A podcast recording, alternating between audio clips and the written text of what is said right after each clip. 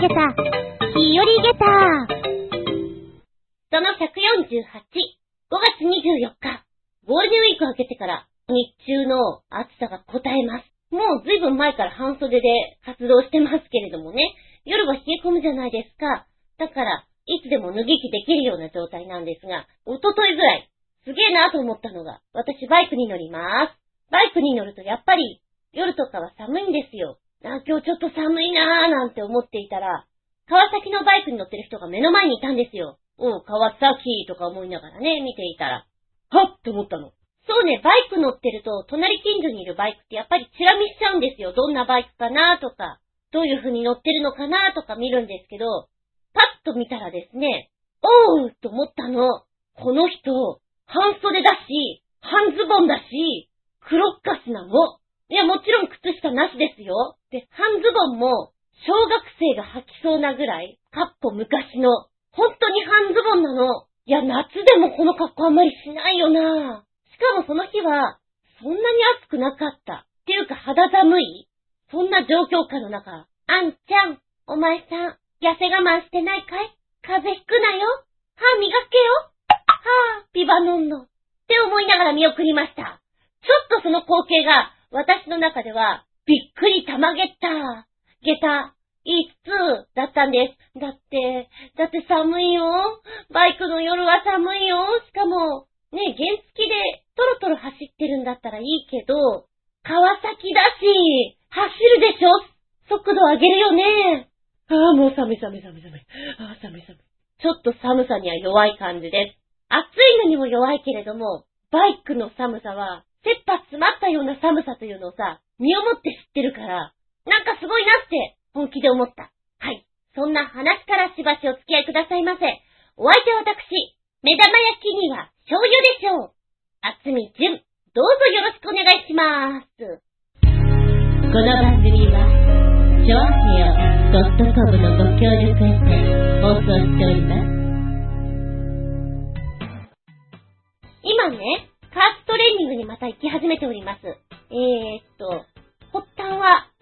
よく利用するクーポンチケットの方で、激安チケットが出てたんですよ。4回でっていうやつがね。いいなぁと思ってやってみたら、その後のチケットで短期集中プログラムっていうんでもっと安いのが出たんですね。なんだよこれと思って、お願いしたらいいですよって言われたんです。やってみてるんです、今。そうね、ここ5年ぐらいは、運動らしい運動っていうのは自分でちょっとジムとかには通っていたけども、そんなに短いスパンでは行っていなかったので、今、1週間に2回という枠の中でやってるんですね。やっとなんかこう筋肉とかが、そうだったそうだった、こうやって動くんだっけって思い出してくれたような感じ。まだ全然筋肉痛になりますよ。だけどなんかね、楽しい感じになってきてます。習慣化してきた感じがして。さらにね、悔しいのは、クーポンサイト見ていたら、もっと安いのが出てきて、今の時期って出るんだなってね、めちゃくちゃ時短だ踏んでおります。時短だ、時短だ、ダンダダン、みたいな感じで。で、えー、っと、私ね、プロテイン、初めて飲んだんです。でプロテインに関しては、偏見を持っていたというか、こう体をマッチョにしたい方々が筋肉をしっかり作るために、もう朝も昼も夜も、とにかくご飯代わりに飲んでるのがプロテインと思ってたんですよ。おいらは筋肉を作りたいわけではないので、別にいいやと思っていたんですけど、トレーニングしてる時にね、やっぱりトレーナーさんが、あの、タンパク質取った方がいいですと。トレーニングした後とか、朝、すごくいいですよっていうことで、飲んでみてくださいよって言うんですね。えー、別にだってまずいんでしょなんかあの、バリウムみたいな感じなんでしょって。ごめんなさい、すごい偏見なんだけど、そう思っていて。いや、今のね、すごく美味しいんで、ちょっとお試しくださいよっていうことで、飲んでみたんです。そしたら、何？その辺で売ってるパックのコーヒー牛乳とかあるじゃないですか。もう全然、あんな感じです。味もね、最初に飲ませてもらったのはココアなんです。ココア飲んで、メロン飲んで、昨日キャラメル飲んでみたのかな超うまいと思って。でしかもね、えー、飲むときに、プロテイン2杯に対して 200cc のお水なんです。もうこれでシャカシャカ振って出来上がりっていう、粉もすぐ溶けやすい感じで上質のものなんですね。でもなんか満腹感もすごいので、ちょっと小腹の空いた3時4時チョコとかを食べるんじゃなくて、プロテインなんかいいんじゃないのって、本当に思った。うまいよ、これ。うん。しかも私さ、自分で言うのもなんだけど、ジャンクばっかり食べていて、こう、結構、栄養バランスが悪いんですよ。だからそんな人にも、非常にいいですよって言われて、なるほど。ちょっとお得用のあの6000ぐらいのドーンと買ってみようかな。広サイズのやつ。そう思ってるぐらいです。昔はね、忙しい時なんかは、代わりにカロリーメイト食べたりとか、あ、ビダインゼリー。あれはよく飲んだ。ああいった感じでプロテインも入れてってあげると、あ、実はいいんだなって思いました。本当に偏見だった。でも知ってる方なんかは全然ね、朝ごはんの代わりに飲んでたりするんだろうなと思ったけど、私もちょっと賢く使いたいなと思って。まだまだいろんなお味がある。試してみたいぜ。なんかお試しサイズでさ、3回分ぐらいのやつでもっとコンパクトに売ってればいいのにね。あの、お得用ドーンじゃなくて。そういう風にも思った。ちなみに、私がトレーニングの中で一番嫌いなのは、ベンチプレスです。大嫌い。上がらんのじゃ。本当になんか手がプルプルしてくるんじゃって思いながらね、嫌いです。やってますけど。なんだろうね。ちょっと追い込まれる感が楽しいです。今の時期は、本当にクーポンサイトとかで、こういうのいっぱい出てくるから、興味ある方やってみうん。合う合わない、あるかもしれないんだけど、目覚めるかもよ。筋肉たちが。うん。そんな感じで、今ちょっと楽しんでます。だけどトレーニングした後は、めっちゃ眠くなるんだぜ。最近眠くて眠くてしょうがないんだ。まあ、多分そこでちゃんと寝れば、成長ホルモンとかが出て、筋肉も補修されてくんだろうな。変な時間に起きてなければいいんだよな。そう思ってます。興味ある方、ぜひやってごらん。レッツトライそして、プロテイン飲んでみうまいよまずいのはまずいけどな。ダマになるらしいぜ。口の中もっこもこだぜ。てなお話でした。次行くよ。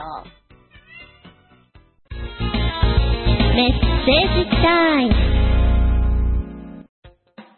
はい、お便りいきます。ふつおた。コージャクワクさん、お邪魔しまーす。らっしゃいな。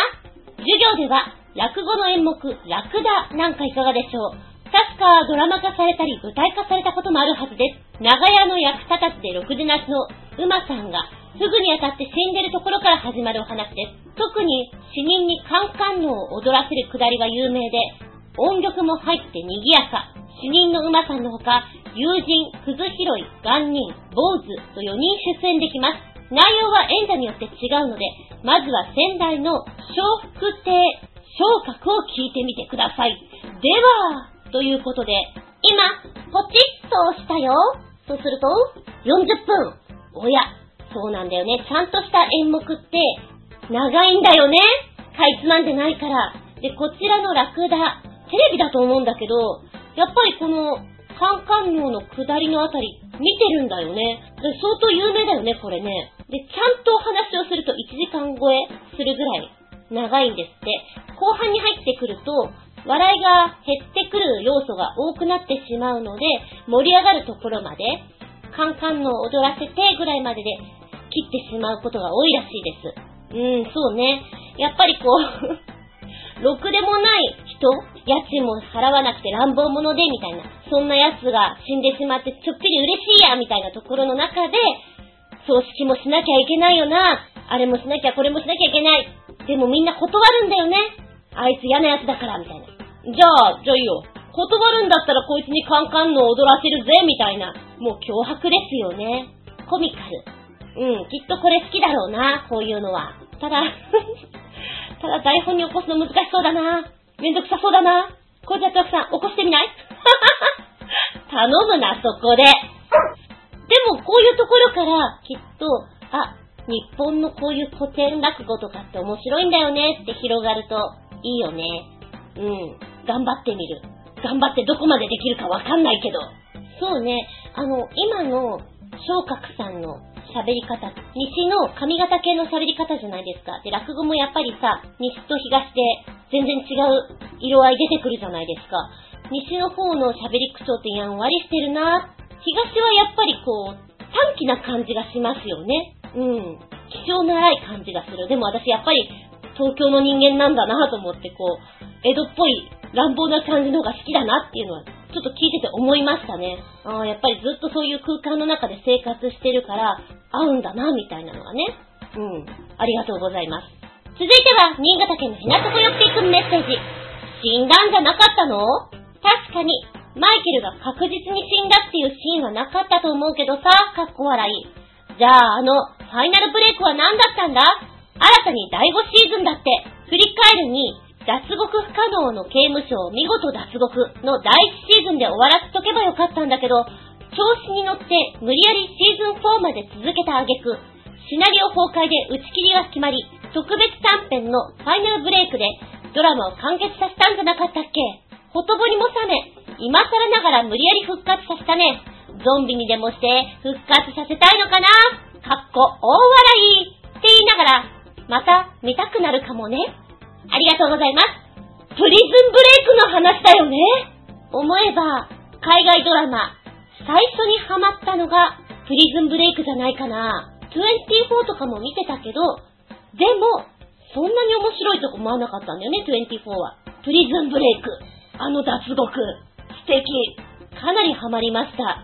えー、っとね、二つくっつけてくれてまして、一つは、今回新作を作るにあたってこんな流れですっていうね、あの、プリズンブレイクは、みたいな、あの、機械音でちょっと説明してくれてます。もう一つの方は記事になっておりまして、プリズンブレイク新作の映像公開、マイケルは生きていたというタイトルになっております。あの、途中まで新作やるよって私話、追ってたなと思いながら思い出しました。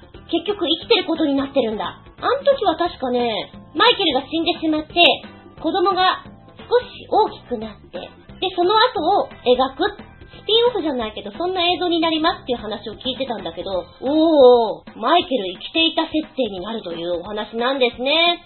記事を見ますとですね、この人気海外ドラマ、プリズンブレイクの新作映像がついに公開されるよと。お話は、無実の罪で死刑判決を受けた兄を救うために刑務所に潜り込んだ主人公、マイケル・スコフィールドが大胆な脱獄計画を遂行する、そんなお話になっております。で、24やロストと同じ時期に海外ドラマの火付け役となっていたプリズンブレイク。今回公開されたのは、この予告編であります。マイケルとサラの子供、マイケル・ジュニアが言うんです。本当のお父さんってどんな人だったの？って尋ねるところから物語はスタートする。そして、マイケルのお兄さん、リンカーン、えー、このシリーズではもうなくてはならないキャラクターです。それから、汚れ役、ティーバッグ。今ね、予告編見ると、あれ？この人も出るの？あ、この人も出るの？っていうのがね、ちらちらと出てきまして、プリズンブレイク好きな人は、ちょっと嬉しいなって思いますね。で、マイケル生きてるらしいよっていう情報を得て、お兄さんが、奴がどうも刑務所にいるらしいということで、その刑務所に入っていくんですね。そうするとちょっとマイケルは、なんかいつもとは違う雰囲気だったと。リンカーンは、マイケル、お前をここから出してやると言って、今度はお兄さんがマイケルを助けるみたいな方向性でお話を進めるみたいですね。2017年全米放送予定ということでして、どうなるんだろうね。うん、楽しみっちゃ楽しみです。確かに、プリズンブレイク、私も新潟県のひなとこよっぴくんが言うように、1、脱獄して終了？もしくはギリ2ぐらいなんじゃないの？あとはちょっと惰性で言っちゃったよね。うん、本当にね、脚本がグダグダになってしまって、最終的に打ち切りになったなっていうなんとも残念な締め方だったんですよ。がっかりな感じそれに対して今回どういう風に持ってくるかですよね。あの脚本はだってなかったもん。どうしてこうなったかって。みんな思ったはず。うん、だけど、ファイナルとかがちょっとお粗末だったから、次の作品はかなり力入ってるはずだから面白くなると思います。見ちゃうなぁ。そう思う。ありがとうございます。これで楽しみが一つ増えましたな。私の大好きな海外ドラマ、プリズンブレイクお帰りなさいってとこでしょうか？早くできないかな？気分盛り上げた？ありがとうございます。元気でソング、やる気でソング。新潟県の花底よっぴくんメッセージ。ネタもないので、いまいち知られていない男女混成3ピースバンドのご紹介。4曲教えてくれました。本日は2曲ご紹介。1曲目、セプテンバーミーの幽霊ダイブミュージックビデオ。女性ドラムス、男性ギター、ベースの3ピースバンド、ホラー系のコミカルな曲ばかり出しています。2曲目は、 Dizzy Sunfist の Dizzy Beats、ミュージックビデオ、女性ギター、ベース、男性ドラムスの3ピースハードロックバンド。曲調がハードな分、曲が短めなのが特徴。なかなかのテクニカルではある。というコメントいただいております。1曲目、幽霊ダイブ。うん。このセプテンバーミーは、ホラー系のコミカルな曲ばかり出しているって、そこに焦点当ててるの面白いよね。これから夏になってきてこういう話題が好まれるじゃないですか。いいじゃない。なんか、狙ってきてるのがいいなと思う。うん。ドラマ性がありますね、この歌詞は。もう出だしからして、あ、ストーリーがはっきりしていて楽しいなと思った。この街で噂の危ない場所に行こうぜ。やることもないから暇つぶしについていく。三丁目の幽霊屋敷に行って、肝試しに古い扉を開けるなんていう風に始まるわけなんですけれども、子供の頃、そうね、10代だったらこういうの一度や二度経験したい。やってみたいって思うんじゃないかなと思う。で、そういうストーリー性になってるわけなんだけども、物語が今から始まるよっていう曲の作りって好きだな。イメージが広がる。でね、聞いていて思ったのが、最初は遊び心いっぱいで肝試しに行くような感覚で行くんだけれども、そこで幽霊に出会ってしまって、その子は一人寂しくそこにいて自爆霊なんて呼ばれていて、僕は好きになってしまってなんて、ストーリーがあるじゃないですか。でも最終的には、ね、人間と幽霊っていう、こう、絶対的に叶わない恋っていうことに対しての、なんでしょうこの切ない気持ちいいみたいな。いいですよ。私好きだな。でもなんとなくね、このミュージックビデオを見てると、これ雪女だよねなんて思いながら見てしまいました。うん、うん、これは多分雪女。もうちょっと幽霊感を出すといいんじゃないかななんて思いながらね。昔、ずんこ先生の本作りの中で読んだ、肝試し。女の子二人と男の子一人が廃校に入っていくっていうお話を思い出しました。うん。今度この芝居やるときこれ、イメージソングで使おうかなって思うぐらい。気に入りましたね。そして2曲目、 Dizzy Sunfist。1回目に聞いて、あれ？もう終わっちゃった。あれ？あれ？あれ？っていう、ちょっとびっくりたまげった。あまりにも短くて。で、2回目もう一回聞く。ああ、やっぱり、短いな。2度目の感想もこれです。で、ボーカルの口がね、おっきいな。英語の歌詞なんですけれども、すごく軽快なんですね。ちょっとね、全然違うよ。曲の雰囲気は違うんだけど、似てはいないんだけど、このボーカル二人の女の子がなんとなくね、パフィーを思い出しましたね。パフィーが英語の曲歌ってる時あったじゃないですか。なんかパフィーって思った。パフィーのハードロック版みたいなね。40秒ぐらいのハーモニーのところが私好きです。声がね、よく合ってますなぁと思って。で、この Dizzy Sunfist さんの、こう、皆さんのお名前とか見てると、なんか面白いね。あやぺた、いやま、モアイ。な、なんだろう、なんでこの名前なんだろうって思いながらね、パッと見た時になんとなく、あ、西っぽいなと思ったんですよ。関西弁とかすごく似合いそうなお顔立ちだなと思ったら、ビンゴでした。ボーカルの二人は大阪出身。モアイさんは広島出身。どうでもいいんだけど、ちょっとそういうの当たると嬉しくない？どうでもいいクイズみたいなね。私の中ではちょっと盛り上がった。えー、っと、非常に軽快だし、短い曲なので、なんか、うん、こう、ダンスのイベントとかですごく使われそうだなと思って聞いていた。また夏場が似合うよね。スケボーとかさ、そういうのを思い出しましたね。ちなみにね、えっ、ー、と、セプテンバーミーの方のホームページも見てみたんですよ。一番面白いなと思ったのは、セプテンバーミー。略し方は、バーミー。ファンの間では、バーミーがさ、ってそういう言い方するんだなと思ったら、そこで略すんだ。ちょっと面白いと思った。このバーミーのね、メンバーは、ボーカル、ドイ、ドラムスが岸波、ベース、ココナッツ先輩。プフーって感じじゃない？なんでココナッツ先輩なんだろう、プフーいや、でも面白いよね。うん。こう、俺、これで行くわって言った時に、なんか、あ、うん。ねみたいな。ココナッツ先輩。写真見るとね、きっとこの人がココナッツ先輩とか思うけど、違うんだよね。面白いです。今回4曲教えてくれた中の2曲ご紹介でございました。元気でソング、やる気でソング、メッセージありがとうございます。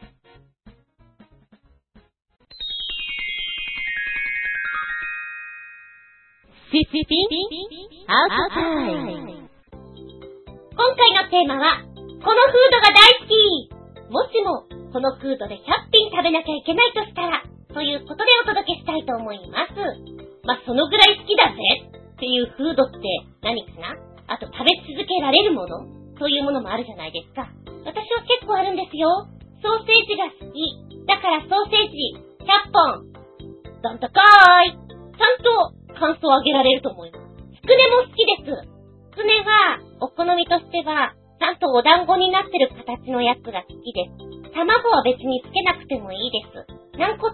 はまあ別に入っててもいいし、シソとかもウェルカムです。食べ応えのあるのが好きです。うーんとね、お魚に関しては、あんまりよくわからないと思うので、例えば、中トロとか、なんか出されても、A と B の差とか、ちょっと私の中ではうまく、こう、感想を述べられないような気がするんです。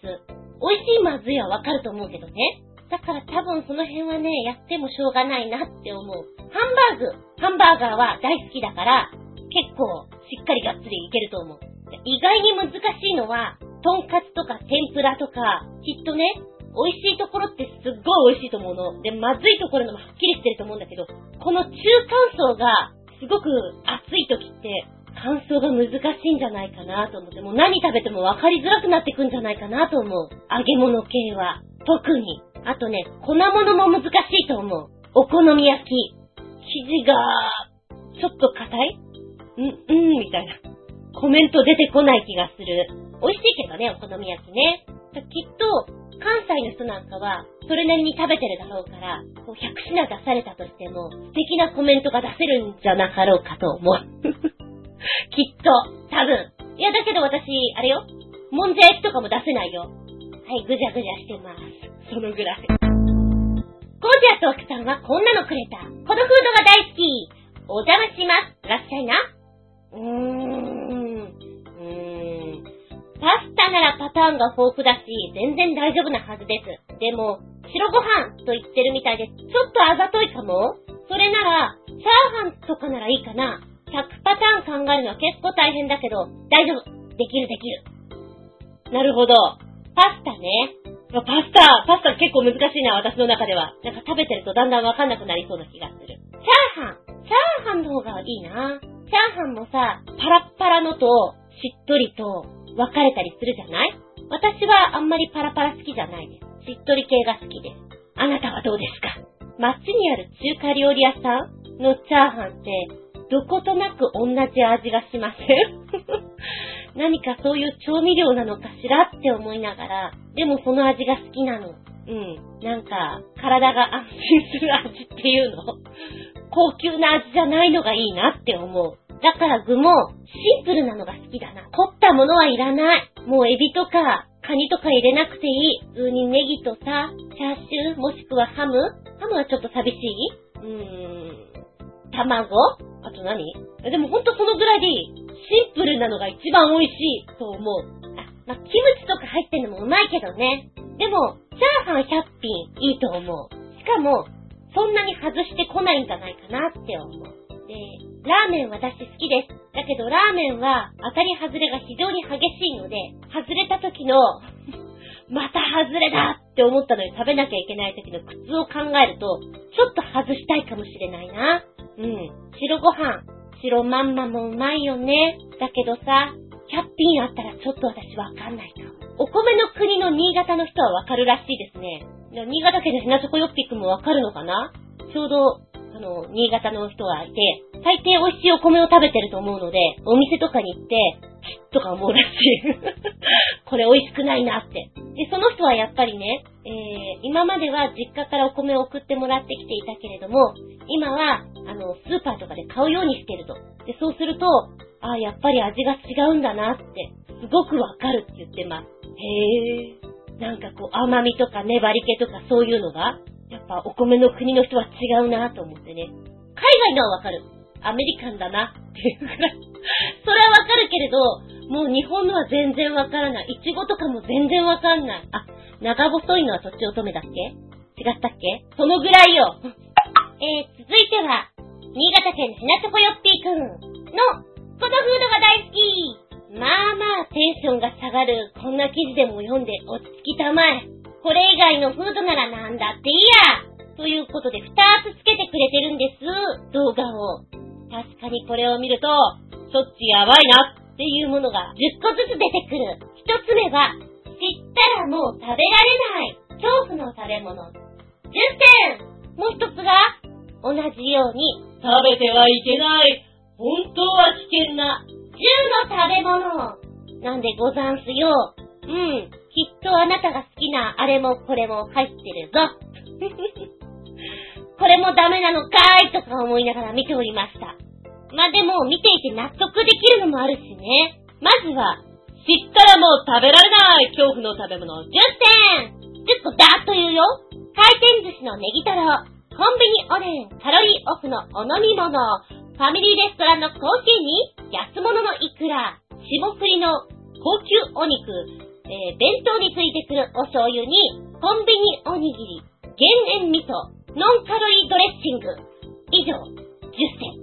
うーん、これで思ったのはね、ファミレスのコーヒーは、こう、その場で引き立てのやつと、作り置きの場合があるじゃないですか。作り置きの場合を指してるんですよね。引き立ての場合は酸化したりとか余計な添加物とか入っていないので問題はないかと思います。あとの9品に関してはそうなんだろうなぁでも食べちゃうよな。私はコンビニのおでんなんかかなり食べてますからね。自分家では作らない。コンビニが我が家の味ぐらいに今なってますもん。ドレッシング。うーん。ノンオイル好きな人多いですよね。私あんまり好きじゃないんですよ。普通のやつが好きなんですけれど、やっぱり普通のでもノンオイルでも、ドレッシングは自分家で作った方が安全という結果みたいですね。お弁当についてくる醤油。だってこれ使っちゃうよね。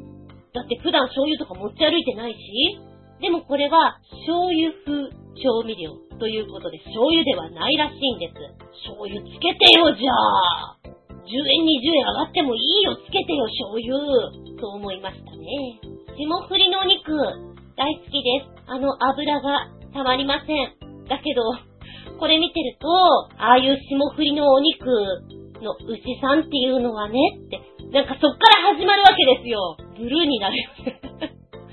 牛さんがこう、油を溜め込むようにさ、運動もさせないし、いっぱい食べさせて、なおかつ病気にならないようにとかこう考えてると、怖い。自分が牛だったらと思うと、食べるけどね。で、もう一個の、食べてはいけない。本当は危険な10の食べ物。こちらの方が、より皆さんお使いになるんじゃないかと思います。10個ザーッと言うよ。ベーコンでしょこれ何？自分で書いたメモが読めない時ってあるよね。ちょっと読めなかった。なんだ？ベーコンでしょ？カーピン、あ、わかった。ごめんなさい。ベーコンでしょ？サーモンでしょ？それからトマト、マーガリン、キムチ、コンビニのお弁当、明太子、それからカップ焼きそば、ひじき、ポテトチップ、酢。まあね、3番目のトマトに関しては言いがかりだよとはちょっと思った。こう、ほら、害虫がつかないようにしているためにと、そういう説明なんですね。だから青いものは食べるとお腹を壊す可能性もありますので、食べないようにしましょうと。うーん、多分食べる人いないよって思いながらね、聞いておりました。4番目のマーガリン。マーガリンに関しては、人間の体に入って、こう消化できない成分であるからずっと体の中に残るんだよっていうのを延々ね、だからマーガリンって怖いの食べちゃダメなのって聞かされたことがあるので、そうなんだろうなと思って見ておりましたけど、でもマーガリン美味しいじゃない？ジャムマーガリン、小倉とマーガリン？すごく美味しいじゃないですか。やめろと言ってもなかなかやめられないだろうなと思う。バターもうまいけどね。え、そして、キムチ。キムチはね、ちょっと驚いた。フランスでは、キムチというのが発がん性リスクが高いということで、もう、食べちゃダメってなってるらしいよ。えー、ダメなんだ。確かに、発がん性高いっていうかさ、言われていたのは覚えてる。けど、禁止するほど？国で？輸入できないんだって。でもキムチってさ、ないと食べたくなるんだよね。ちょっと中毒性あるのもわかる。塩分も高いし。そうなんだ。これが今一番びっくり玉ゲッターだったな、キムチは。で、あの明太子とかに関しては塩分高いから食べ過ぎたらそりゃダメだろっていうのは思いますよ。ほどほどにね、みたいな。ひじき。ひじきも驚いた。ダメなんだ。うん、食べるけどね、ひじきも大好き、丼いっぱい食べたい。えー、っとね、9番目のカップ焼きそばに関しては何がダメかって高カロリーだっていうのがちょっとね、高カロリーのものなんていっぱいあるじゃない。確かに、カップ焼きそばのカロリー見ると、プハって笑っちゃう時あるね。お前、王様級のカロリーだな、みたいな。すごいやつだなって思う時がある。それはそれで面白いけどね。でも、高カロリーっていうものの取り方なんじゃないかなとは思う。たまに食べる分にはそれはいいでしょうよ。ずっと食べてれば、カロリーの高いものは何だって体に悪いと思うしさ、ってそういう考え方でいいんじゃないかな。じゃないと何も食べられなくなっちゃうしな。ポテトチップス。ねえ、やっぱりこういうとこに入ってきちゃうよね。うまいけどね、いろんな味あって楽しいし、一回食べると、次のも次のもと食べたくなります。昔は、一袋開けて、ちょっと食べて、輪ゴムで止めといて、後で食べようとかやってたことあるけれども、今は絶対そんなことしない。完食。瞬殺。うん、そうだな。私はこの企画で行くならば、このフードが大好き。もしも100品食べるとしたら、餃子をチョイスします。餃子食いに来てな 食べ歩きしてな二つ目に選ぶとしたら、やっぱりここはハンバーグを選ぶとこでしょうね。ハンバーグもいろんなのあるからね。そして後半戦何をやろうかなっていうのが、おまけの系でつけました。俺プロデュースほにゃららフルコースのお話をしていきたいと思います。ええ、勘のいい人は、あ、土だね。土のフルコースからこれ思いついたんだねって思うでしょうよ。そうですとも、あの土のフルコースが、私にとっては、めっちゃ気分盛り上げターだったのです。うーん、でも私発想力があんまりないのかなフルコースって言って、パッと浮かんだのは、アボカド？あと、生姜が好きだから、生姜？なんかちょっと面白いのできそうじゃない？うん。結構好き嫌いが激しいので、逆にね、逆を取って、ピーマンフルコースとか、レバー、そう、レバーフルコースとか、なんかもしかしたら私の中でヒットして美味しいものが見つかるんじゃないかなとか、それを考えたら、あつみじゅん、苦手な食材フルコース、こんなのも作っていただけたら、めっちゃ美味しく作ってくれる可能性もあるじゃんこれ食べれるよ克服したよそんなものも見つかったらすごいなって思うの。作っていただきたい。ちょっとね、勇気いるけど、なんか全体的にシーフード色が強くなりそう。生っぽい感じに。うん。きっとね、見た目と香りだと思うんだ。そこが勝負だよね。食感も大事だけどね。そうね。レバーとか牡蠣とかって、残念ながら美味しいと思って食べたことがないので、美味しく感じられたらなんか、得した気分になれそうですよ。うん。はい、ここで、コージーアットワークさんの、俺プロデュースほにゃららフルコース考えてくれたよ。シェフの考えるフルコースはこんなのです。まっとうな路線でジビエのフルコース。山菜の前菜から始まって、鹿丸ごと、スープからメインのステーキまで、デザートは、クズのムースとかでいかがでしょう？あ、真面目に美味しそうだジビエ来たー新鮮なジビエだったら、臭くもなく、いいのでしょう。まずは食材を取るところからですね。いいと思います。山菜か。大人の人はみんな山菜好きだよね。ちょっと苦いんだけど私にはあれ。ので、山菜そばとかってあんまり食べないかも。苦味が、えぐみが、なんかちょっと大人な感じが。それはあんまり美味しくないのを食べてるからなのかな。天ぷら好きなんだけど、山菜の天ぷらってあんまり気分盛り上げたにならないんだよね。うん。えー、このジベのフルコース、ペンションとかで出してくれたらなんか、嬉しいね。ここでしか食べられない。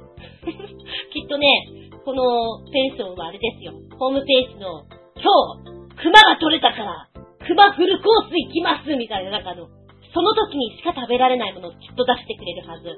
ペンション工事アットワークは。どうでしょう面白いね。あと、月に何回かは、やむを得ず狩りに行ってしまうので、ペンションはお休みです。取れるまでお休みです。取れたら、こう、Facebook かなんかで、あさってからやりますみたいな、あげるんだろうな。面白い、それも。今私の中でサイドストーリー広がってるよ。ありがとうございます !G ベです。が、真面目に面白いかなと思ったのが今、カカオのフルコース、まあ、チョコレートのフルコース、どうでしょうかなんか、うげーって思いそうな気もするんだけど、甘いのだけじゃないじゃないですか、チョコレートって。なんかチョコを使ったフルコースって面白いのできそうな気がする。ちゃんとした料理でね。今ふっと昔食べたチョコレートラーメンを思い出しました。まああれは板チョコがちょっとパキッと割られてラーメンの上に乗っかってたぐらいな感じですけれども、できると思うな。ビターチョコレートとかあの辺使うと、フランス料理だな。だとしたら、おソース、命、和食ではないと。探したらありそうだね。チョコレートフルコースぐらい。えー、新潟県のヘナチョコヨッピーくん。俺プロデュースほにゃららフルコース。こんなの適当にやり過ごせ時間がかかってしょうがないからな。だって。はいはい、ポチッと押したら出てきましたよ。はいはい。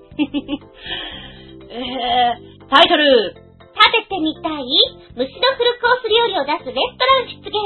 湖南省のお話。日本じゃないよ。うーん。中国だからこそありそうなお話です。湖南省の調査市。まあ、向こうの言い方で言うと、チャンシャーっていう場所ですね。こちらにオープンしたレストラン、緑色経店と呼ぶのかな。ここでは、蒸し尽くしフルコース料理があるんですよ。またテンション上がっちゃう私。この蒸し尽くしのメニューの発案者は、地元企業の方なんですけども、え蚕だとか蜜蜂なんかを調理しまして、前菜からスープ、デザートまでの10品が蒸し尽くしということになっております。もともとはですね、我が国には約7万種類の昆虫が生息しているが、諸外国のように昆虫を貴重なタンパク資源として活用できていない。おかしいじゃないかという話なんですね。米国ではすでに100種類以上の昆虫タンパク源を開発しまして、ドイツ、英国では10種類以上の昆虫ドリンクが開発されてます。昆虫ドリンク、ド、ドリンク、飲む、飲む、昆虫飲む。まあいいや、えっと、すごいよね。だ食卓に上がるのも別に普通なんだよっていう風に書いてある。だが、だがしかし、我が中国においては昆虫が食べられていないんじゃないのか？もっと食べた方がいいんじゃないのか？ということでこのフルコースを考えたと。昆虫は神様が人類に与えた最後の食べ物なんだと言いまして、これ絶対受けるからと作ったのが2007年の夏のお話でございます。現在どうなってんだろうね？中国なんかめちゃくちゃ虫食べてそうな感じしますけどね。あ、虫がいる、美味しそうって言って、ひょいっパクって言って食べてそうなイメージないですか？申し訳ないんだけど。うーん、そんな気がするのね。そうですか、すごい話です。はい、そして、こちら、もう一つのポチッとと出てくるよ。タイトル、東京都高田の馬場で昆虫食フェア開催。アリやサソリが食べられるぞ。これは2016年の記事になっておりますので、あのもうフェア自体は終わってしまいましたが、とここに行けば虫が増えるんじゃね？と思います。こちらの企画はですね、昆虫食フェアと米とサーカスということでやっておりました。3月6日までやってたんだね。なんかすごいことやってるな。このフェアでは、昆虫を食べやすく調理しまして、気軽に食べてもらうことを狙いとしております。昆虫の素材そのものの味を活かした6種の昆虫食べ比べセット。まあ、なんと安い1200円。茶、茶碗蒸し、だし巻き卵などとね、全体的に和食にアレンジした昆虫食？ねえ、すごいね。あ、でもね、うーん、茶碗蒸しに対しては、なんかあの、虫が椎茸みたい。そう言うとあれなんだけど、480円で、椎茸と思えば食えなくなさそうな感じよ。うわ、これすごいな。今ちょっと引いちゃった。アリチャー。アリチャーハンってことはあれかなアリだけじゃないよね。きっとそんな怖いものは出てこないよね。白米にごまのようにアリが入ってる程度じゃないのかな想像すると怖いな。えこちらのお店というかこちらのフェアでは、確かにいろんなものがございますね。えーっと、全体的には和食ベースに調理したイナゴの佃煮。まあこれは軽いダブですわ。蚕の茶碗蒸し、サソリネギマ。まあ、エビにネギがついてると思いね。アリの卵のだし巻き卵。同じ卵だから気にすんねえ !700 円。アリチャーハンは900円。あー、残念、アリチャーハンの写真がない。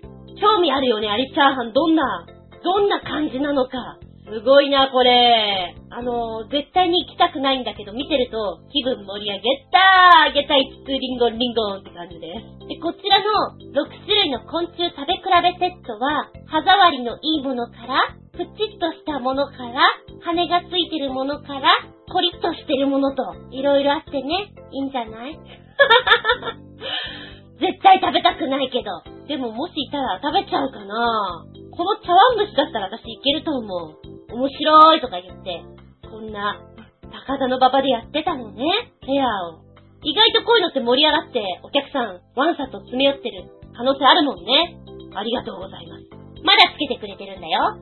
フルコースってくらいだから、ドリンクやデザート類も重要だな。かっこ笑い。ということで3つつけてくれてるの。はーい、出てきたよ。まず、ポチッとして、昆虫食祭館、あ、昆虫かみたいなね。昆虫デザート系かっていうのがまずちょっとププッと笑ってしまうところ。メニュー表は蒸し屋台とか書いてある。セットで500円だって。結構ね、これ見てんの面白い。まずは、え、なにこれ？蜂の子、しゃぶしゃぶ、3匹100円。イナゴの綿あめ、100、100円。イナゴイナゴの綿あめ？どうなってるの？綿あめにトッピング。クリスマスツリーのようにイナゴが引っかかってるのかな？それとも、イナゴを粉末状にして、綿あめの中にこう、組み込まれてるってこと？ビジュアルとしては、綿あめの上にこう乗っかってんのが面白いよね。食べたいとは思わない。うわぁ、地アリせんべい？蜂の子の甘露にクラッカー？蚕のつなぎ、甘露にクラッカー。でね、ドリンクメニューがすごいの。笑っちゃうの。ドブみたいな味がするんでしょうか。タガメ風味、サイダー。沼のような感じねえ、想像できないね。そして、もう一丁タガメ風味、スズメバチ入りワイン。もうなんかどうでもいいやって気分になってくる。想像ができないから。面白いね。これ写真あんのかな？関連映像とかあるよ。出てくる？出てくるかな？よいしょ。よいしょ。降りないよ。うん、なんかね、映像の方は動画になっていて、ちょっと見ちゃいけない感じだった。こう、採集するときとか、調理編とか、こう、いろいろあってね。うんなんかの、うん、うん、ねえ、怖いねってちょっと思ったね。はい、閲覧注意。で、さらに、これ多分毎月毎月、虫食会をやられてると思うんですよ。5月の虫食会は、昨日やってたんだ。メニュー見るとね、インド料理特集でございまして、2500円予約制。で、ランチです。14時から17時までの間。なんかね、コオロギと、ミールワーム、ジャガイモ、カリフラワーのイナゴ粉末入りスパイス炒めからスタートしまして、えー、カイコが入ったインドのパン、シルクチャパティが出ます。それから、タガメ入りのインドのドリンクにアリの子をトッピングしたアリの子入りタガメラッシー。これで締めてくれます。3品で2500円。明大前でやってた。すごいなぁ。毎月やってんだろうなぁ。虫食べたい人多いみたいなんだね。ふーん、ふーん、すごいすごい。で、もう一つの方、ポチッと押すと、ちょっとさっきのほら、ハードル高いじゃん。ねイナゴの綿飴とさ、ねえ、もうふざけてんだかどうなんだかっていうとこで、今度は可愛らしく、キャンディーにどうですか？なんとなく見た目可愛い感じもする。これは、虫入りのキャンディーです。通販サイトとかでも、割とこれはあるかもしれない。遊園地とかで売ってるの見たことあるし、大昔、20年ぐらい前だな。バイト先にこれお土産で買ってくる人いたもんね。誰が来るんじゃと思ったけど。まあでもね、キャンディーの色自体が、べっこう飴みたいな色じゃなくて、グリーンだったり、ピンクだったりって可愛らしいです。この中に虫が閉じ込められてるだけなので、そんなに怖くないよ、きっと。もうなんかアリンコなんかさ、お前ら、本当は食べたい方なのに食べられちゃうな、みたいな、そんな感じで、もうどう言ってあげたらいいんでしょうかって感じもしますね。今ね、映像の中では、5種類の虫さんがいます。どれがいいですか？見た目的には綺麗だよ。ね。あの、面白半分であげる分にはいいと思う。食べろと言われたら、ちょっとそれは、ちょっと、あの、舐めてて、ギリギリのところで、ちょっと、やめる遊びとかできそうだね。飲んでる時とか。そういう意味では盛り上がりそうな気がします。そしてもう一つつけてくれてる。ポチッとと、はい、こちら。タイトル蒸し入りアイスクリームがロンドンで大人気しかも無料二度見したくなるようなものが多いよね。何？無料って。でもこれ、似たようなもの一回食べてるからな。これは飲食店で、無料というのもあるし、面白いというのもあるからなんでしょうね。結構大人気で、人が群がっております。こちらの蒸し入りアイスクリームなんですけども、ストロベリー、ラズベリー、チョコレート、この中によーく見るとちっちゃい虫が、なんか事故のように入っております。これ完全に事故だよねみたいな。このアイスクリームに入ってるのは、なんか、まんま入ってる感じがします。と、食感はコリじゃなくて、クニョだと思います。このクニョ、クニョが、プチかもしれないんだけど、どうなんでしょう？なんか変な液体とか出てこないでしょうか ナッツみたいと思ったらそう思えるのかなね。こう写真で、ワンスプーン持ち上げてるところに、結構な分量入ってると思う。コリコリコリコリいただけるんじゃないでしょうか。ね。虫みんな好きなんだね。食べ物なくなっても虫がいるから大丈夫。栄養的には、あとは気分の問題、気持ちの問題、ね、なんて思いながら、はい、楽しく読ませていただいております。気分盛り上がっております。私の中で虫食最強。ありがとうございます。えー、虫のフルコース、あるでしょ、あるでしょ。食べないけど、私は、まだ、カエルさんとかの方がいけると思う。爬虫類とかの方がね。逆に美味しいかもしれないし。メッセージありがとうございます。なあ、今、一個思いついたのは、うん、これもありそうだなとも思うんだけれども、食べてみたいな思うような、現実的にはできないようなものあるじゃないですか。アニメとかに出てくるお料理をフルコースに用いちゃう。まあメインは、あれですわ、よく言われるけど、ギャートルズのマンモスの肉みたいなね。マンモスないから、まあそれに似せてなんだけれども、うん、アニメ系で言うと、ね、そういう料理番組的な料理アニメって多かったじゃないですか。私の思い出す中では、へんてこ料理がいっぱい出てくるのミスター味っ子なんですけど、あんなのをフルコースにしても面白いかもしれませんね。昔々の食材の食べ方とかもあるじゃないですか。そういうのを用いてきても、なんか面白いフルコースできそう。信長の愛したフルコースとか、なんか味薄そうだよね。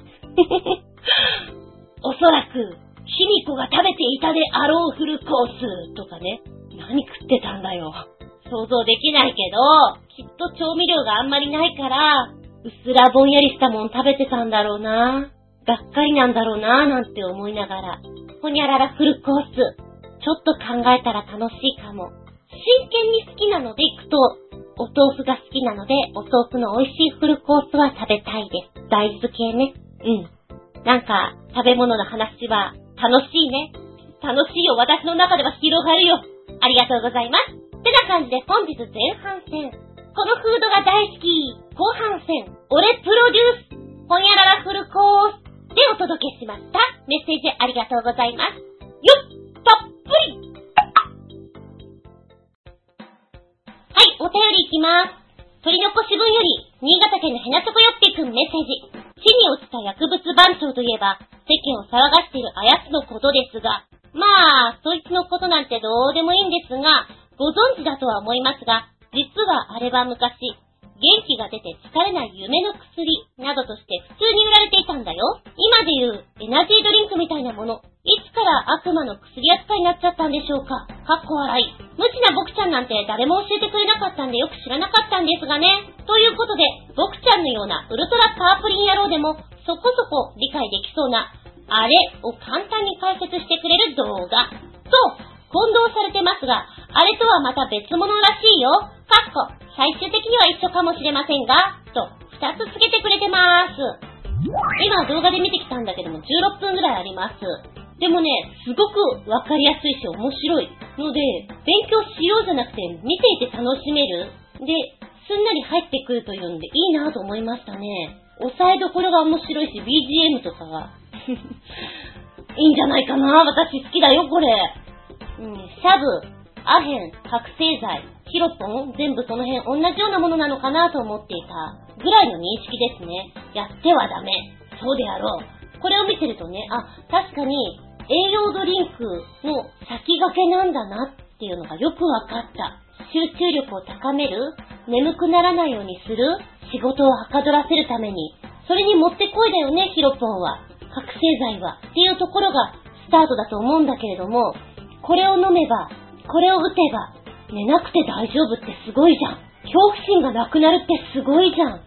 そういったところから、本当に戦時中、重宝されていたみたいですし、現在も自衛隊の方では覚醒剤っていうのが所持が許可されてるみたいなんですね。何かあった時のために所持が許可されてるということなんですけれども、ちょっとね、16分ぐらいなんですけど、見た方がいいなと思った。私がいいなと思ったフレーズ。こうね、一応16分という中で、1限目から4限目ってこう、学校の時間割みたいになって教えてくれるんですよ。一番最初の1限目、旨味の素が集まってできたのが味の素。元気の素が集まってできたのがヒロポンです、みたいなね。覚醒剤なんです、みたいな出され方をしていて、おー、なるほどね。で、そもそも、この覚醒剤っていうもの、集中力を高めるこの魔法のような薬というのが出てきたのが1890年とかそのぐらいです。で、1900年代っていうのはもう戦争、戦争、戦争、戦争、戦争になってくるじゃないですか。そういった中で、ずっと戦争が続く中、不安の中、眠れないとか恐怖だよねっていうところを抑えてくれる薬という意味合いでも、兵隊さんにとってもとてもありがたい薬だったんじゃないかっていうところで求められていたんだろうなって思いますね。1941年頃ヒロポンっていうのがね、どんどんどんどん出てくる形になってきています。この解説の中でも言ってますけれども、これだけヒロポン覚醒剤っていうのが浸透してくるのは、お国のために戦っていた戦争というものが一つの軸になってくるんじゃないかなと思います。ということで、3件目の名言が、バカリンの半分は優しさでできている。ヒロポンの半分は大和魂でできている。めっちゃわかりやすいよね。ふむふむ、なるほど。戦争が終わった後っていうのは、それはそれで、立て直す方で、皆さん頑張らなきゃいけない時期っていうのが来ますよね。その時にもやっぱりこの魔法の薬というのは重宝されるわけなんですよ。だけど、この魔法の薬は魔法だけじゃなくて、副作用というものがあって、それによって命を落とす人がどんどん増えてきた。ということで1951年になって取り締まりというのが出てくるようになってきたなんていうのがあってね、そういう流れか。一回こう国でさ、認めたものを、やっぱダメ、なかったことにするっていう風に持ってくるのっていうのはなかなか厳しいものがあるよね。うん。で、やっぱりほら、麻薬とかもそうなんだけど、医療で使われたりすることもあるじゃないですか。合法的にね。で、一番最後に問題提起で投げかけてます。こういう覚醒剤とかって、ダメダメって言うから闇で、こうね、わからないように作ってしてしまうんだけど、合法化してしまって、まとめた方が実はいいんじゃないかとか、そうすることによって、取り締まりがしやすくなるんじゃないかとか、それもあるよね。うん、考えれば考えるほどこういうの難しいなとも思うんだけど、昔だったら、もっともっと罰則を厳しくしてしまって、やるのがいいなって私は思ってたんだけども、合法化っていうのも、うん、逆にそっちから攻めてった方がいいのかな。今ちょっとそういう風に考える時もありますね。意外と、やっぱりいろんな意見を聞くと変わるもんですね、こういうのね。もう一本の方はね、アヘンとかの方のお話をしてくれてるので、それも15分ぐらいあるんですけど、面白いですよ。ご覧あれ。楽しんで学べるっていうのはとてもいいことだと思う。いい動画をありがとうございます。そして、あの方のね、判決も出ました。あの方、もう、うーん、ねえ、ケーキとか出たじゃないですか。なかなか断ち切るのは難しいって言うよね、大人になって。40代、50代でどっぷりハマると本当に抜け出すのが難しい。で、家族もない、仕事もない、オラの街には何にもね、あの、そういうような状況下だと、本当に辞めることができない、大変なことだって言うじゃないですか。でもそういう人たちも世間にはいっぱいいるからね、フォローするにはっていうことで、考える一つの種にはなったんじゃないかなと思います。あとはもう、ご本人様がどうするかですよね。難しいと思うけれど。メッセージありがとうございます。もう一丁、新潟県のひなそこよっぴっくんメッセージ。ネタもないので、意味不明な変な味のアルコール類特集です。と、最後のおまけのネタはひどいなぁ、かっこ笑い。だって。はい、来たよ。タイトル、これぞ発想の勝利。あっと驚く世界の変わり種アルコール。ビール編。うん。7つ出てきてるね。まずは1つ目。世界一度数の強いビール。2つ目。ベーコンメープルドーナツ味のビール。いや、ドーナツ普通に食べて。3つ目が太陽系がテーマのビール。太陽系？太陽系って何かな？いや、わかるよ。わかるわかるわかる。みんなまで言うな。わかるけど、それがテーマのビールって何？そして、4つ目が、チョコピーナッツバターバナナ味ビール。だから、つまみを頼めって。5つ目、スーパーヒーローがテーマのビール。苦しいのかな？そして次が、ビール味のゼリー。ゼリーになっちゃったよ、もう。で、最後がおまけってことなんです。なんか、テイスト上がるね。これだけで、すっぴんアウトいけるよね。テーマいけるよ。えー、っとね、この、最もアルコール度数が高いという強いビールなんですけども、アルコール度数は67.5%で、スコットランド産だって、こんなビール聞いたことがない。へー、これは、スネーク、ビノン、ヘビ毒という名前がついてるみたいね。すごいなぁ。67.5。想像できない。そして ベーコンとメープルドーナツ味ビールは、ちょっと可愛らしいピンクの瓶だね。なんでこれにした？あー、なるほど。やっぱり出てくるのは USA で作られております。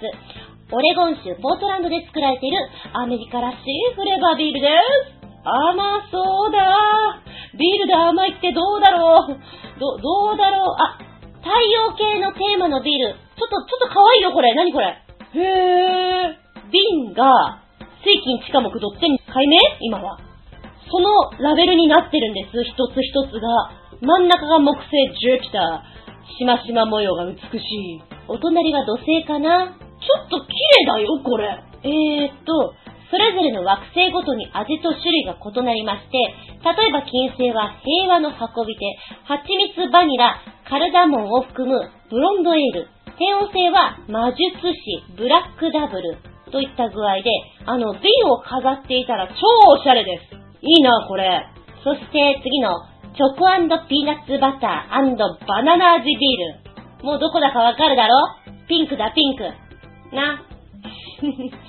ポートランドから出ている。えー、っと、これは有名なドーナツ屋さんで売られてるんだって。だからこんなフレーバーなんだ。甘い。お口が甘いよ。そして続いてがスーパーヒーローをテーマにしたビール。なるほど。バットマン？スーパーマン？これなんだ？アクアビアって書いてあるな。あー、これ面白いよね。そうね、こういう発想で言ったら何でもできるもんね。ああ、筋肉マンとかいいじゃん。わかんない？筋肉マン。うーん、じゃあ、ドラゴンボール？ならわかる？麦わらの一味のビール？みたいな？なるほどね。この狙いで言ったら何でもできる。セーラームーンだろうと、プリキュアだろうと、アンパンマンだろうと、アンコ味のビールだよ。ちょっと楽しい。カレーパンマンの味とかだったらいけるかもしれない。そうすると、アンパンマンに、バイキンマンはちょっとブラッキーな味えー、っと、食パンマン。食パンどうしようかな難しいな食パンはでも、うん。なんか食パン自体は、ちょっと白ワインっぽい、なんか、そんなお味メロンパンとあと、カレーパンか。いけんじゃない？ね、5人。無理やりだけど。えー、っと、話がそれたごめん。で、続いてがビール味のゼリーでしょん？これはね、ゼリーだから。なんでゼリーここに持ってきたと思う？今ビールの話をしてるのに。っていう気もしなくはない。まあ、ビール好きの人にあげるのはいいんじゃないかなという感じですね。あー、おまけはひどいな、これ。うんとね、ネタとしてはひどいなと思うんだけど、宴会やクラブクラブでやったら盛り下がらないかな合宿とか、なんかそういったところで本当にブレーコーなところだったら許してもらえそうな気がする。ちょっと考えろって感じもするけどね。これはね、あの、お腹のとこにちょっとアルコールを入れる袋をつけるんですね。で、これ男性がやらないといけないんですけれども、で、バカだなと思うんだけど、こんなこと書いてある。自由という名のフラスコ。その名の通り、フリーダム感覚でお酒を注げるフラスコ。ドッキリにも使えるという、このアイテム。と動画がその後ついてるんです。もうネタバレになってるんですけれども、要はね、男性がこれをウエストのところに、お腹のところに巻きます。で、お酒を注ぐときに、ジッパー開けて、さも、おしっこをするように、このお酒を注いでくれるというものになってるんです。ただしあれですよ。きっとこれ、やるときってさ、お酒ぬるくなっちゃうか、冷え冷えのお酒を注ぐわけだからやる方辛いよ。ちょっと、うん、ちょっと根性いるショーです、これはね。これがおまけというものになってます。あっと驚く。世界の変わり種アルコールビール編ということですね。そしてもう一つつけてくれてるおまけのネタの方はね、タイトル。味が全然想像つかない？発想が斜め上すぎる世界の変わり種アルコールウォッカリキュール編。いいね。発想が斜め上ってことはもう全く、全くもってわけわかんないってことでしょ？うーん。まずは、これ。マシュマロ味のウォッカ。これはイタリア産のウォッカなんですけれども、マシュマロと言ったら甘いですよね。甘いテイストなんでしょう。これのウォッカって、もうウォッカ、もうもう、マシュマロ食べてって思うけどね。それから、ホットソース味のウォッカ。アメリカでタバスコよりも人気になって、えー、狂信的な信者がいるというのが、ホットソースなんですけれども、これをウォッカにしちゃったと。もう、刺激を求めてしまってこっちに行っちゃったパターンなんだろうな。それから、タバコ味のウォッカ。体に悪そう。もうね、タバコ体に悪いって言うじゃんでもこれ飲むぐらいだったらタバコ吸いなって思う。何やってんのって本当に思う。まあね、海外なんかだったら、吸うところもなくて、お酒と言ったらタバコをセットにしていきたいよね。だけども吸えないんだよね。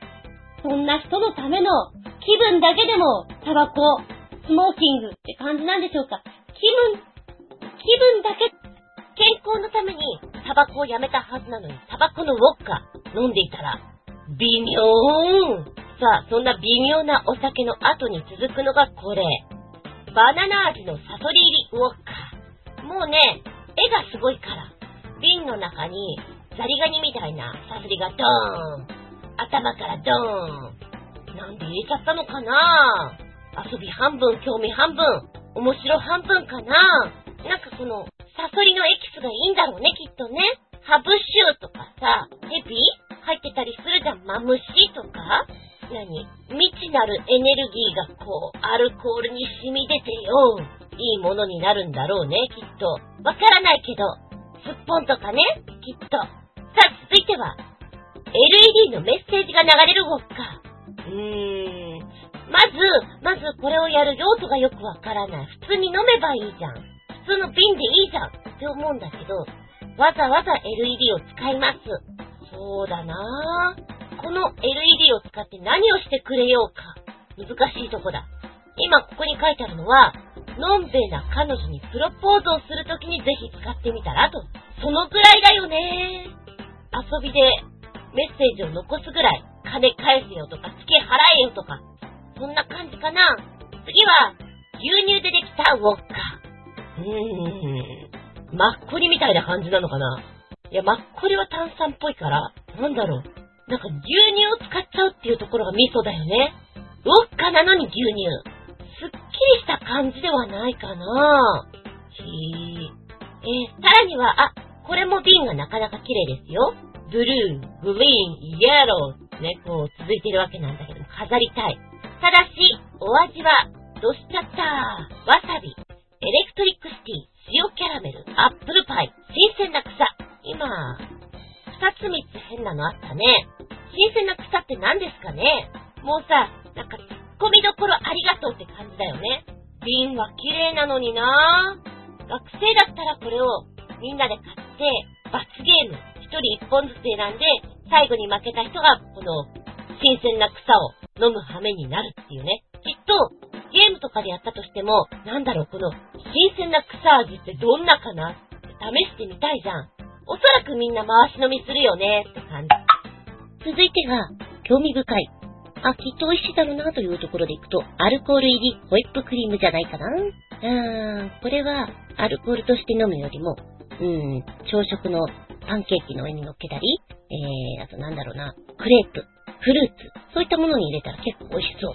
フレーバーのラインナップも豊富でして、ヘーゼルナッツ、ココナッツクリームパイ、チョコレート、アーモンドブラウニー、スパイスバニラなど、全10種類あるということです。うん。これはお家にあってもおしゃれで可愛くて、いけるホイップクリームなんじゃないかな。さあ、次に出てくるのが、朝食味リキュール。朝食味。ブルーベリーパンケーキ、ベーコン、グレードドーナツ。やっちゃってるね。ま、間違いなく自分では買わないテイストですよ。やるよね。よくこれ商品化するよなぁとも思う。日本で言うと、きっと、納豆、海苔、生卵、あー、鮭その辺？朝食って言ったら。これを朝食のリキュールにしようと思わないもんね。かっこいいよね、もうね、これを作っちゃった時点で。はい。うん。東急ハンズとかありそうだよね。ほら、あとあの、遊べる本屋さんとかに置いてそう。遊べる本屋さん。私はなんでいつも名前忘れちゃうんだろう。遊べる本屋さんな。うん。えー、斜め上を行ってるって感じのもう代名詞的なとこでいくと、イングリッシュガーデンで育ったミミズ入りジン。さっきサソリが入ってましたけど、今度はミミズが入ってます。でも、安心してください。このミミズはですね、あの紳士の国、イギリスのミミズなんです。ジェントルマンですよ。ちなみにこのミミズの名前はジムと言います。ジムくんです。名前つけんなよ。飲みづらいじゃん。うん。これもさっきのサソリと同様で、飲もうかなっていう気持ちにはならないな。絵を見てるとですね、あの、茶色っぽいのと白っぽい体なんですね。日本のヤマトのミミズさんと違いまして、なんかこう、海外風な感じなんですかね。ええ変なの。私の中でジンというと、ちょっと辛いようなテイスト、ピリッとしてる印象があるんだけども、この中に浮かんでいるジム君は、どんな出汁を出してくれてるんでしょうかね。ええ。次に出てきましたのは、なんかとっても可愛らしい色合いです。ピスタチオクリーム味のリキュール。うーん、きっとこれだけで飲んだら甘いんじゃないかなと思うな。色がとっても綺麗。そうね。これも、どちらかというとデザートに使うといいんじゃないかなと思います。イタリア産だって。えー、そしておまけの毛ってところで、さっきおバカなのがありました。ね。ウエストに巻いてって。同じような感じで、携帯型ショット。これどこに巻くのかっていうと、携帯型ショットは、どこにでも持ち運びがしやすいよ。いつでもどこでも飲めるよっていうのをコンセプトにラム、ジン、ウォッカ、ウイスキー、テキーラ、ブランデーなどの種類があと。あの有液パックみたいなパッケージになってます。だからあの、写真の中では、靴下の間に入れてる。そこまでして飲みたいかみたいなね。そうね、のんべえが、こう、禁止を破って、どうしても飲みたいっていう時にこっそり使える面白いアイテムなんじゃないかなと思います。以上、ヘンテコラインナップですよね。でもなんかね、面白かった。リキュール編、ビール編、イマジネーションが膨らみました。メッセージありがとうございます。この番組は、ちょあへよ .com のご協力へて放送しております。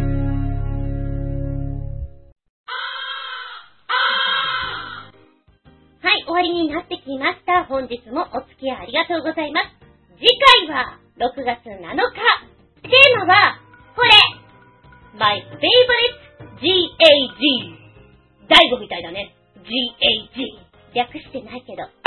私の大好きだギャグということでお話ししていきたいと思います。ギャグとは、話題や行為の最中に挿入する短い言葉や仕草などで滑稽な効果をもたらすものを言います。言葉によるもの、所作によるビジュアルギャグ、それからキャラクター性によるもの。安心してください。あれがキャラクター性なんですかね？ええ。そうね。おっぱっぴーとかあの辺はビジュアルギャグなんでしょうか？子供はみんな真似しておりました。あなたの好きな GAG とはどんなものですか？バリバリのゴリゴリのギャグ漫画なんていうのもありますよね。その辺のネタからも拾って、そうすると赤塚不二夫先生がガンガン出てくるんでしょうか？お便りは、チョアヘオホームページ、お便りフォームから入っていただきますか、もしくはパーソナリティブログの方にコメントを残してください。私のブログ、ズンコの独り言の方にメールフォームも用意してございます。直前になりまして、ブログの方にこんなテーマでやるからよろしくねとあげますので、こちらにコメント残しても構いませんよ。直接のメールアドレス、全部小文字で、geta アンダーバー zun アットマーク yahoo.co.jp geta アンダーバー zun アットマーク yahoo.co.jp こちらまでお送りくださいませね。うーん、ちょいと忙しいので、ショートショートで申し訳ない。でも、ネタメールの方は、ちゃんと読んでますし、やりますから、お待ちくださいませね。では次回は、6月7日、日付が変わるその頃に、お相手私、今思うと、あっちゃーな食べ方なんだけれども、子供の頃、夕食に唐揚げが並ぶとですね、味がついてるにもかかわらず、マヨネーズをたっぷりかけて食べる、そんな厚み順でした。あっちゃー見舞い、聞く舞い、話す舞い。ずんこの話も、もうおしまい。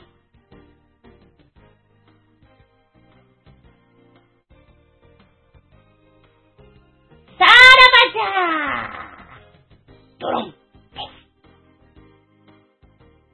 まあ、日常でこんなことやったら面白いかなって思うところからお芝居のネタに使うことが多いです。例えばこの間、ふっとエレベーターが急に止まったらどうリアクションするかな？っていうところからトランプを3枚用意しまして、1番、2番、3番カード。1番さんはビビリーノ。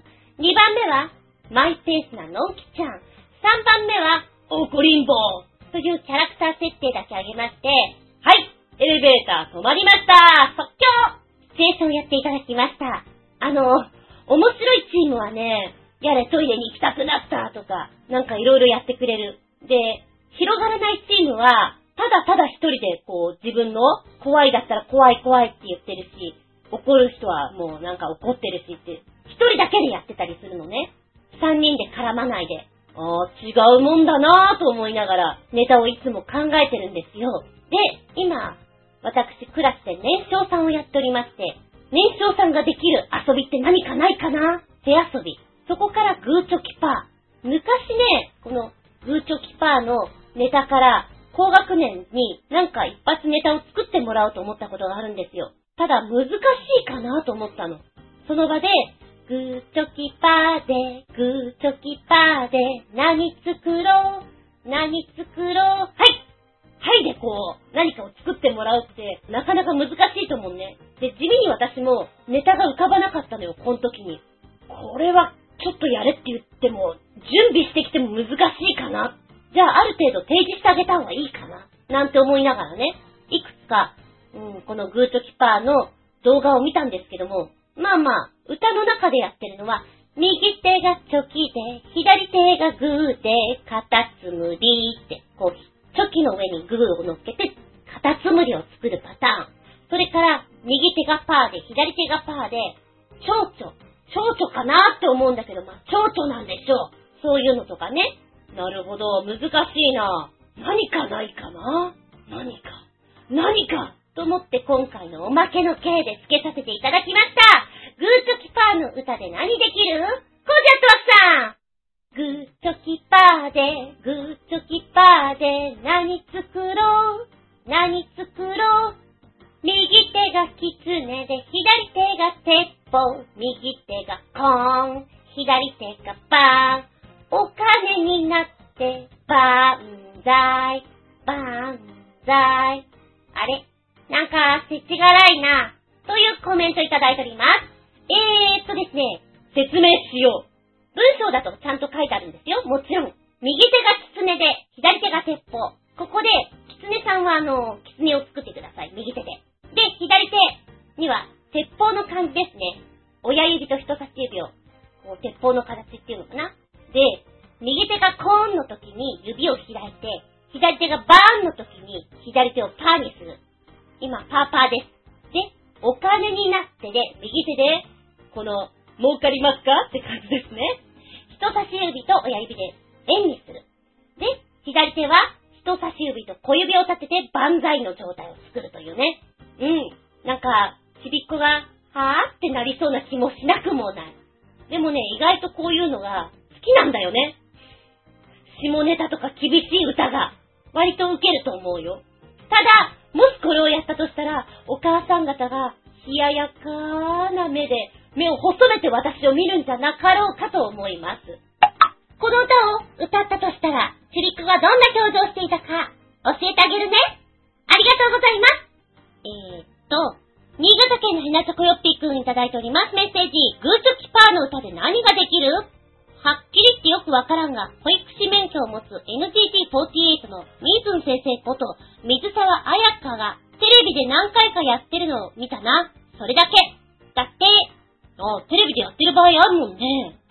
真剣に見ないからさ、あー、そうかそうか、そういうネタあるのか。って、今頃気づいております。